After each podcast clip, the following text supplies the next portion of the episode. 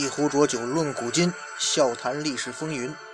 各位好，欢迎收听《历史的迷雾》，我是主播君南。今天呢，咱们继续聊历史大爆炸。这个江湖中啊，有这么一个传说啊，这个世界上有七个大佬，只要集齐这七个大佬啊，就可以召唤出葫芦小金刚，死开，哈哈，就可以召唤出。天下归一呀！话说这个战国这个学期啊，过半了，混战把班里头那清的基本上干干净净了啊。弱鸡同学们几乎呢都去领领盒饭去了。整个教室啊，那是被分成了七大片七个大佬呢端坐其中啊，各自是没日没夜的扯皮打架，哎，就为了有一天呢可以独吞整个教室。他们呢，就是战国七雄，就剩这么几个同学了啊。这故事呀，其实也变得简单了。呃，再也没有春秋时代的此消彼长，也没有战国初期的四面开花。但是呢，这个简单可不等于平淡，不是？这留下来的同学呀，谁都不是省油的灯，个个那是战斗力爆表啊，身怀绝。什么胸口碎大石啊，口喷火焰，口吞宝剑，你们够了哈，这太 low 了。他们可不是怀的这个绝技啊。嗯，那我们来说说这七位大佬都是谁。首先是大瓦滚，有完没完？哎，可以分成两类吧，这七位哈。其中有四位像这个小齐、阿卫、阿赵、阿涵。啊，这四位啊，那属于人生赢家组。上回咱们也说过哈，韩赵魏跟齐呀，那实际上都属于小弟把老大赶走了上位的那种。他们呢，系出名门，家底深厚，属于赢在起跑线上的同学。另外三位属于大秦、大燕和阿楚。哎，这三位啊，可以说是屌丝组。他们呢，要么天资平平，要么出身粗鄙，但是呢，最后都成功的跻身这个战国七雄的行列。这打架的事儿啊，咱们就不多提了。其实战国最没创意的事儿啊，就是打架了，而且不是单挑，啊，就是 N 大一，要么就是组团打群架。这高手过招吧，谁也搞不定谁。所以呢，我们掰扯那些也没啥用哈。咱们还看看呢，还是具体发生了其他哪些大事吧。首先呢，就是这个变法图强。所谓变法图强，那就是。有句话嘛，叫不创新就没有出路呀。如今时代不同了，要想在班里头立足，你就得有点创新意识，不是？大家都明白这个道理。那么大家都做了些什么呢？首先，咱们说这个阿魏，他可是个顶尖高手啊，实力强劲，思想先进，是第一个高薪聘请这个政法大学博士生导师李亏当家教的人啊，实力暴增啊。一度成为下任班主任最佳人选哦，哎，可惜后来疏于学习，从此就没落了。魏国在战国时期内实力强到爆啊啊！更要命的是呢，特别敢创新，批发来了一批的人才，带头搞变法啊。像这个法家的高材生李悝，包括这个政治系主任吴起，水文地质专家西门豹，就是咱小学课本里头把那神婆扔河里的那位猛男。这个魏国呀，人才包的那是全方位、多角度、立体包装啊，把魏国升级成了独孤求败，如此的如虎添翼。可惜后来渐渐没落了，哎，也是可惜呀。在的这个魏国之后呢，跳出来的那就是阿赵。哎，这阿赵那可是一时尚潮男，他自学服装设计。借鉴隔壁野孩子的当季流行款式，获得年度最佳服装设计奖，打扮的那是倍儿精神呢。这人一精神吧，骑马也舒服了啊，打架也有劲儿了。这事儿啊，大家称之为胡服骑射。因为赵国在北边嘛，常跟那些野蛮人打交道。有一届领导人呢，叫赵武灵王，发现人家野蛮人那也不是没有优点的，比方说，人家衣服很好看吗？打起架来很方便吗？于是呢，立即在全国推行向野蛮人学习活动，学人家穿着，学人家打仗，国家战斗力那是随之飙升啊。不过这种程度的改革呀，只是偏重于军事这方面，没什么后劲儿，始终呢没能让赵国呀更上一层楼。再说这个阿含，阿含是战国小虎队韩赵魏当中的矬逼，哎，也找了家教补习呀，可是他资质太差了，实在是扶不上墙，从来也没给过什么惊喜啊。自始至终呢，他只是个二流角色。再说小齐吧，象征性的找过些家教，好吧，你就当他没找过吧。你要是万年老学霸，你会花钱请家教吗？对吧？再说那个大秦，那是不温不火的弱逼呀，他长期闷头学习，总是不开窍。后来走了狗屎运，政法大学的商鞅主动找上门来了，死活呢要免费辅导。哎呀，你到底行不行啊？不行，别乱摸呀！再等一会儿，快了，快了！这个严厉的全国优秀教师噼啪几下打通了那大秦的任督二脉呀。从此，这个西部农村屌丝青年那是脱胎换骨啊！这攻击力、防御力和血槽一下子全满了，瞬间那是傲视群雄，成功逆袭。至于说阿楚呢，那位勇猛的湖北汉子，当年被小吴 K 了一顿，就沦为二流角色了。他养了半学期的伤之后啊，也有一个牛逼的家教吴起啊。前面吴国那个那个魏国那个吴起，就是一个人，他找上门来了，三下两下一捣鼓啊，哎，这阿楚居然也满血复活了，差点又要问鼎中原。可惜啊，这吴老师没教几天嗝屁了，哎。这是真的非常可惜。吴起这位魏国的公务员被陷害，他跳槽到老不死的楚国，三两下就整得焕然一新了，牛逼程度那那不说在商鞅之上，那肯定不比商鞅差。这人听过商鞅著名的“谁把木头搬到城北门就赏五十斤”那故事吗？对吧？这招啊，其实就跟人家吴起学的。那为啥这吴起最后没商鞅名气大呢？第一，呃，供这个后人装逼，像商鞅这种人呢，那是普通青年装逼专用的；而吴起这种人是文艺青年装逼专用的，对吧？第二，死太快了，刚变法没几天就被乱箭射死了，所以楚国的变法就中途歇菜了，不然后面可能会很牛逼很牛逼的。所以说嘛，变法有风险，投资需谨慎呢。最后俩人反正都惨死了。再说大燕，那就是现他那燕国首都在现在北京啊，但是北京当年那叫一个穷啊，所以这个也是个土鳖，资质差，反应慢，除了反射弧啊，那是身无长物啊。别人玩命去补习，这个这个大燕呢，保持这个蠢萌，哎，能从春秋混到战国，再混进七雄啊。应当说属于灵异事件吧，可能因为它位置太偏僻了，它的反射弧可以绕地球五圈。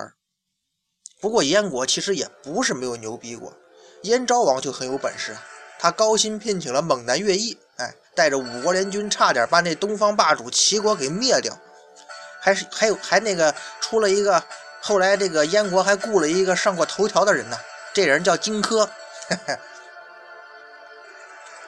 两千年后呢？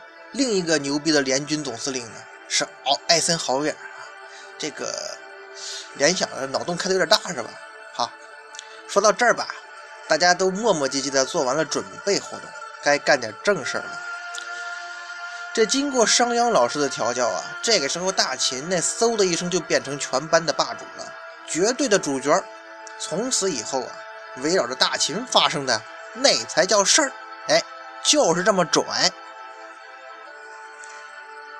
忽悠，接着忽悠，也就是合纵连横和远交近攻啊。这七个同学当中啊，咱们说忽然有一个人特别牛逼了，你猜会怎么样啊？嘿，那当然是被其他同学组团打压了。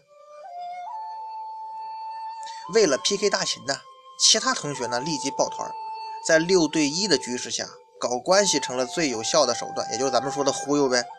谁能拉拢人手？瓦解对方，谁就有机会胜出。于是大忽悠时代来了。这个时代有三个口活最强的男人，一定要存在你婶婶的脑海里。一位是苏秦，一位是张仪，一位是范雎。苏秦是合纵代表，张仪是连横代表，范雎则是远交近攻的代言人。有一天呢，这个大燕呢，跟几个哥们说：“咱们手拉手，心连心，一起弄死大秦吧。”结果那几位说：“好哎，好哎。”于是。大家愉快地建立了一个从南到北的朋友圈，围堵那西边的秦国。这个朋友圈就叫合纵。燕国呢，他的建议啊，来自一个穷的连饭都吃不起的屌丝，纯屌丝苏秦。悬梁刺股这个变态啊，说的就是他。他的建议获得了其他五国的好评啊。于是呢，这位苏秦也是咸鱼翻身呐。同时担任六国 CEO，号称是六国大风向啊，亲身指导六国合纵，逼得那正在凶猛发育、精力旺盛的大秦憋在国家里啊，憋在那函谷关那边西边十五年不敢出头啊。但是呢，人大秦也很精啊，很快就看出这合纵的弱点，因为人多嘛，人多的问题在于啊，各自都心怀鬼胎，这个黎叔那话嘛。人心一散，队伍那就不好带了。于是，一个专门破解合纵的计划诞生了，那就是连横。什么叫连横啊？说白了，那就是挑拨离间。哎，从西到东挨个拜把子，说坏话，最后呢，逐个击破。啊，比方说，你跑到某个小魏或者是哪儿，跟他说：“听我说呀，小齐那天说了，你就是一傻逼。”九九八，九九八。带你装逼，带你飞，这人就是张仪。张仪又是一个吃不起饭的传销狗，他跑到秦国，成功的安利了这个连横的策略，并且被派出去具体实施。怎么实施呢？还是那俩字儿啊，忽悠呗。从此啊，这个战国第一大忽悠，从陕西忽悠到山东啊，玩弄六国，玩弄于股掌之中啊，生生把那同盟合纵同盟给玩垮了。不夸张的说呀。张仪同学，史上口活最强的男人呢，几乎用嘴推动了整个中国历史的发展。这玩完了连横，大秦就开始着手占领整个教室了。这工作，但不过你再牛逼，你也不可能一口气把大家伙都赶出去吧？于是大秦又想出了一招，给已经瓦解的六国同盟啊补了这致命的一刀。这就是著名的远交近攻。那就要说范雎这人啊，范雎是魏国的低级公务员，又是因为有才华，嗨，被陷害了。后来跑到秦国，推进了远交近攻的策略。简单来说呢，远的像齐国、楚国这样的啊，称兄道弟灌迷魂汤；身边的韩赵魏这样的，没事就锤一顿。这是个贱的要命的策略呀，把所有对手都孤立起来了，也让秦国的国土。从此沿着这个中心不断的辐射壮大，这个外交策略其实两千年之后，有位贱人希特勒也用过。于是这个时候，战国这个学期进入到了天下归一的阶段，同一个中国，同一个梦想嘛。都到这一步了，还说啥呢？看看大秦怎么一个个收拾他们吧。Let's rock！首先，阿韩。阿韩这位万年老墨吧，又不上进，你又坐在大秦旁边，不打你打谁呀？对不对？于是阿汗第一个被赶出去了，loser one，王国。再说阿赵，阿赵虽然说穿着很屌的战斗服嘛，前面说了，可是他没最终还没屌起来呀。有一次呢，被大秦打的那是皮开肉绽的，皮开肉绽，惨成怂了，随后被赶了出去，loser one，loser two，也就是长平之战嘛。在长平之战当中啊，秦国那位将军白起，标准的战犯啊，杀掉赵国四十万、四十五万俘虏啊，相当于全国所有的劳动力，标准劳动力哈，都被他干掉了，导致赵国后来只能坐以待毙啊，没人了，你打什么仗啊？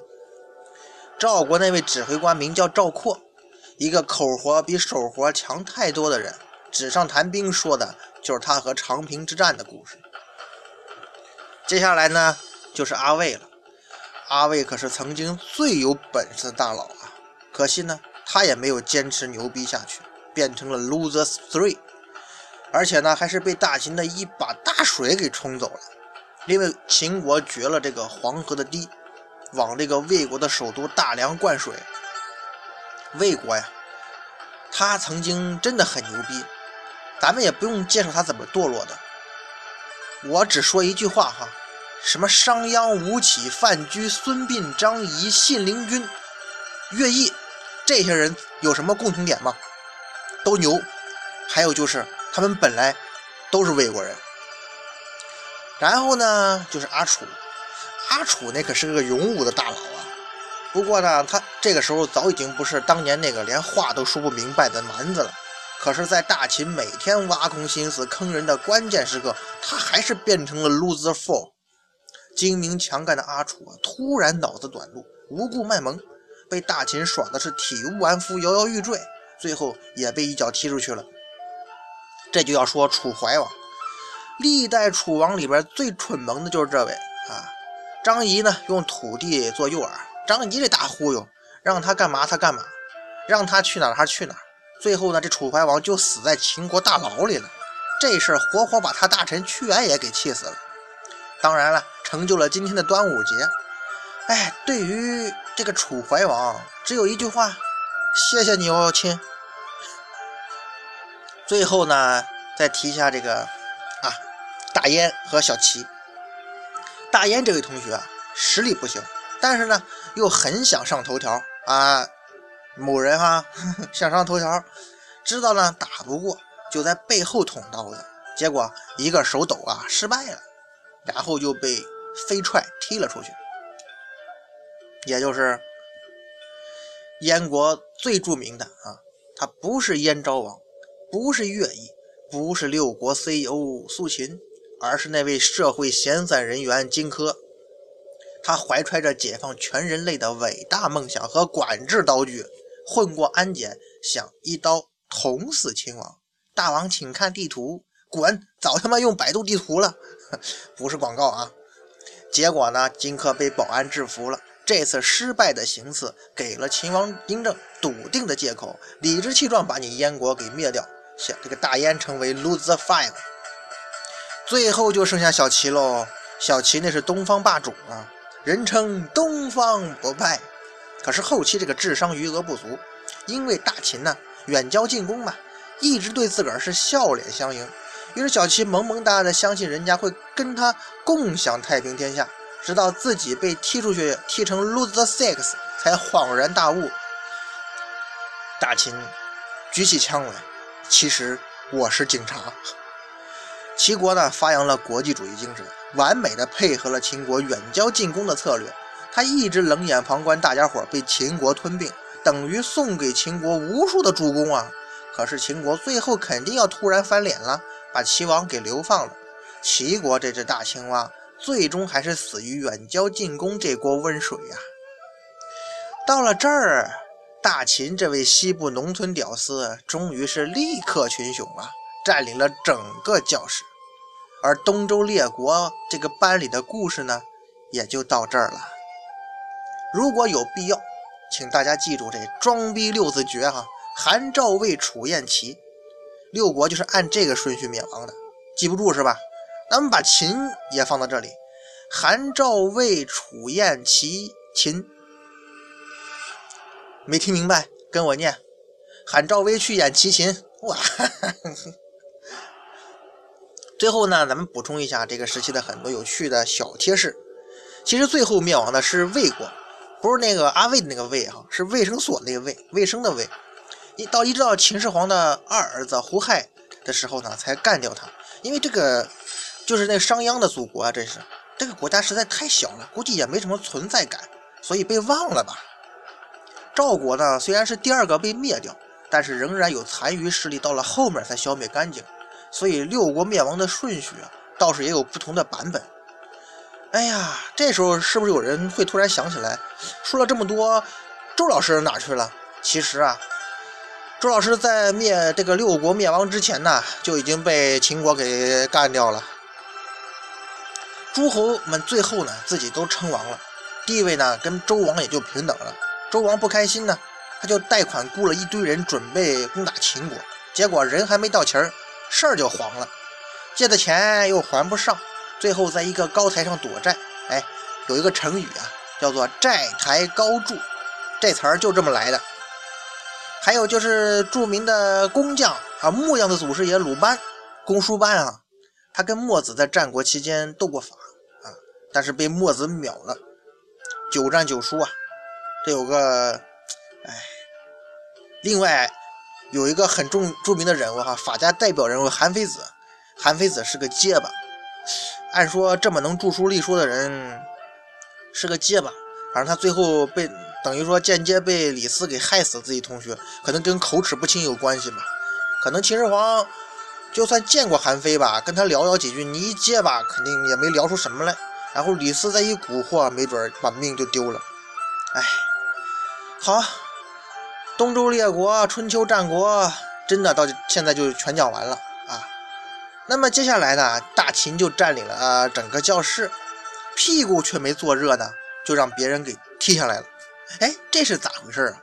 嘿嘿，那就是另一个故事喽。